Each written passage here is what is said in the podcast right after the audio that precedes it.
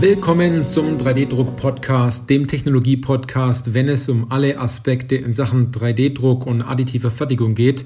Egal, ob Sie neu mit dem Thema 3D-Druck und additive Fertigung beginnen oder vielleicht sind Sie auch ähm, erfolgreicher Anwender, vielleicht auch 3D-Druck-Dienstleister, 3D-Druck-Hersteller oder Zubehörlieferant für 3D-Druck, weil es geht immer darum, ob Sie Ihren 3D-Drucker im Griff haben oder ob der 3D-Drucker Sie im Griff hat.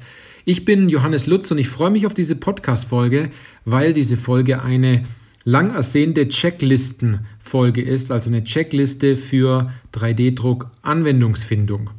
Und ich habe mir gedacht, das ist eine super Checkliste, die ich hier habe. Da gebe ich Ihnen einfach mal ein paar Punkte raus. Ich werde Ihnen nicht alles verraten. Und äh, dadurch, dass ich ja immer wieder gemerkt habe von vielen, die zwar den Podcast hören, aber dann doch nichts umsetzen, ja, habe ich mir gedacht, dann veröffentliche ich einfach ein bisschen was. Es wird ja eh nichts umgesetzt.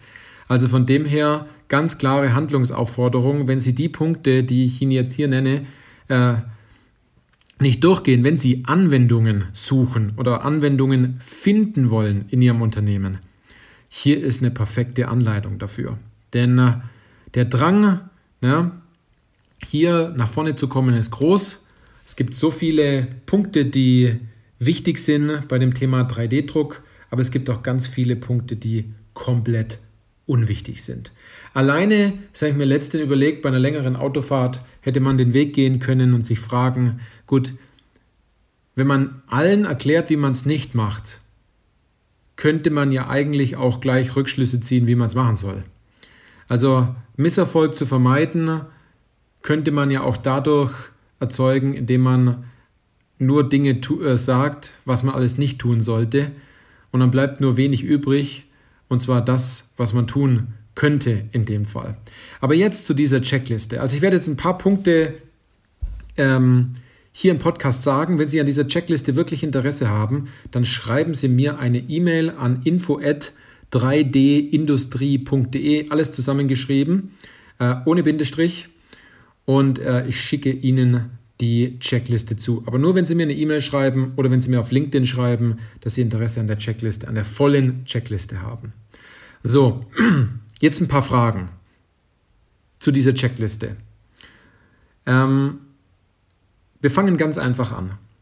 Und zwar, es sind vielleicht Fragen, wo Sie sich denken, gut, was will der jetzt damit? Aber um diese Fragen zu beantworten, das ist nämlich genau das Wichtige. Sich hinzusetzen und dieses Dokument auszufüllen und äh, dieses dann im Nachgang zu bewerten, anstatt nur die Fragen zu lesen und sich zu denken, ja gut, das weiß ich ja schon irgendwie. Also, welcher Bereich eines bestimmten Prozesses in Ihrem Unternehmen kostet Ihnen am meisten Geld und Zeit? Das kann man hinschreiben. Ich glaube, das ist einfach zu beantworten. Eine weitere Frage wäre zum Beispiel die hier.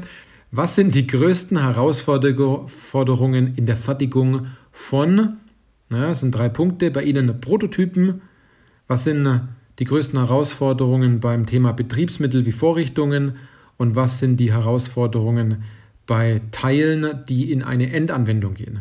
Also sind es zum Beispiel Stückzahlen, sind es Kosten, ist es die Vorlaufzeit, ist die Lieferzeit, die Individualisierung, die Qualität etc.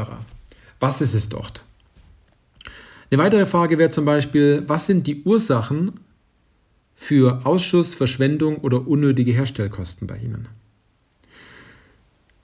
Man sieht, das zielt nicht sofort auf 3D-Druck ab. Das sind generelle Fragen, aber wenn man diese Fragen richtig beantwortet, kommt man einen deutlichen Schritt weiter. Machen wir mal noch eine weitere, zum Beispiel die hier.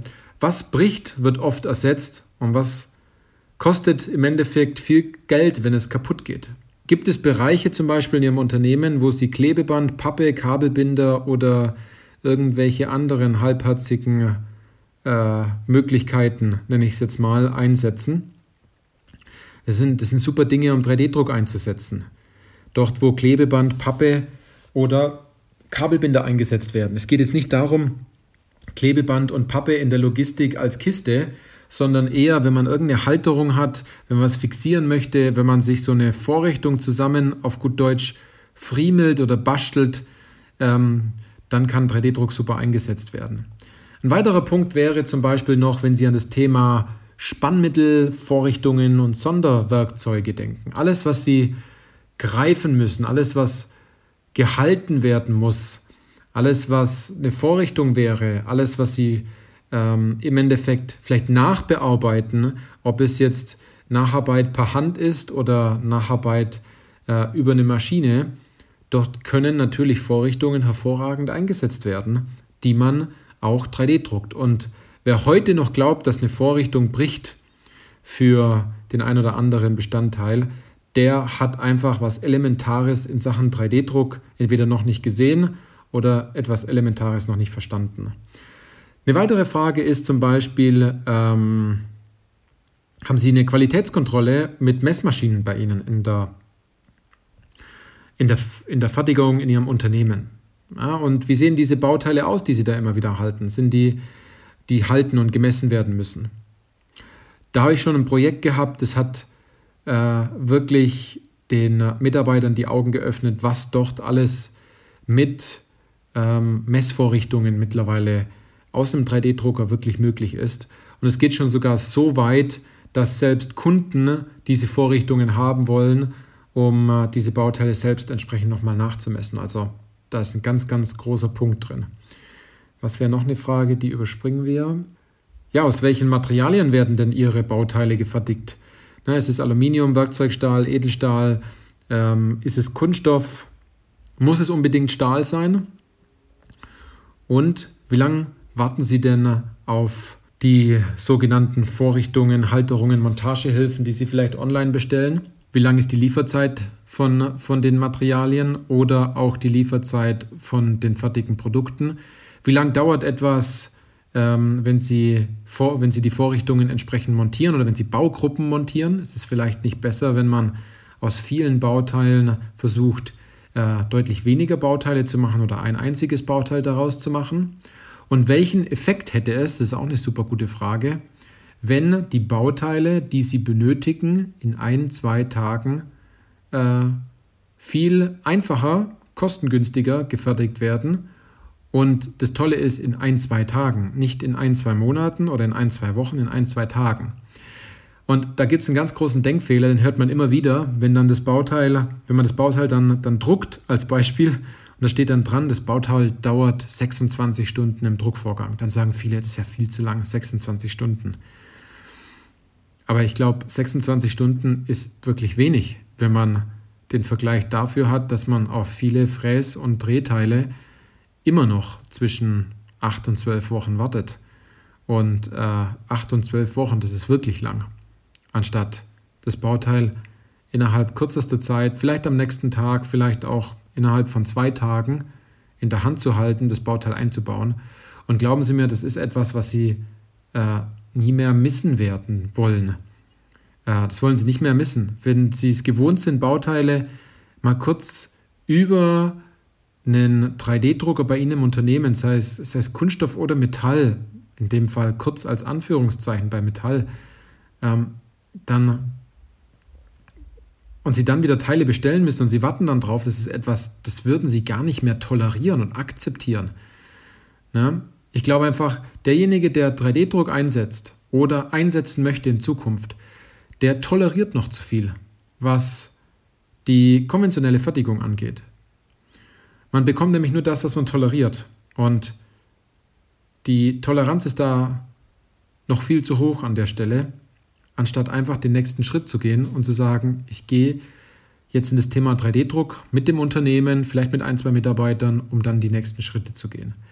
Das ist ein Teil aus dieser Checkliste. Wie gesagt, wenn Sie diese Checkliste haben wollen, schreiben Sie mir eine kurze E-Mail an info@3dindustrie.de oder schreiben Sie mir entsprechend auf LinkedIn mit dem ganz klaren Hinweis von der Podcast-Folge mit der Checkliste äh, für die Anwendungssuche und Anwendungsfindung da möchten Sie die komplette Checkliste haben, kommen Sie einfach auf mich zu. Ich schicke Ihnen das.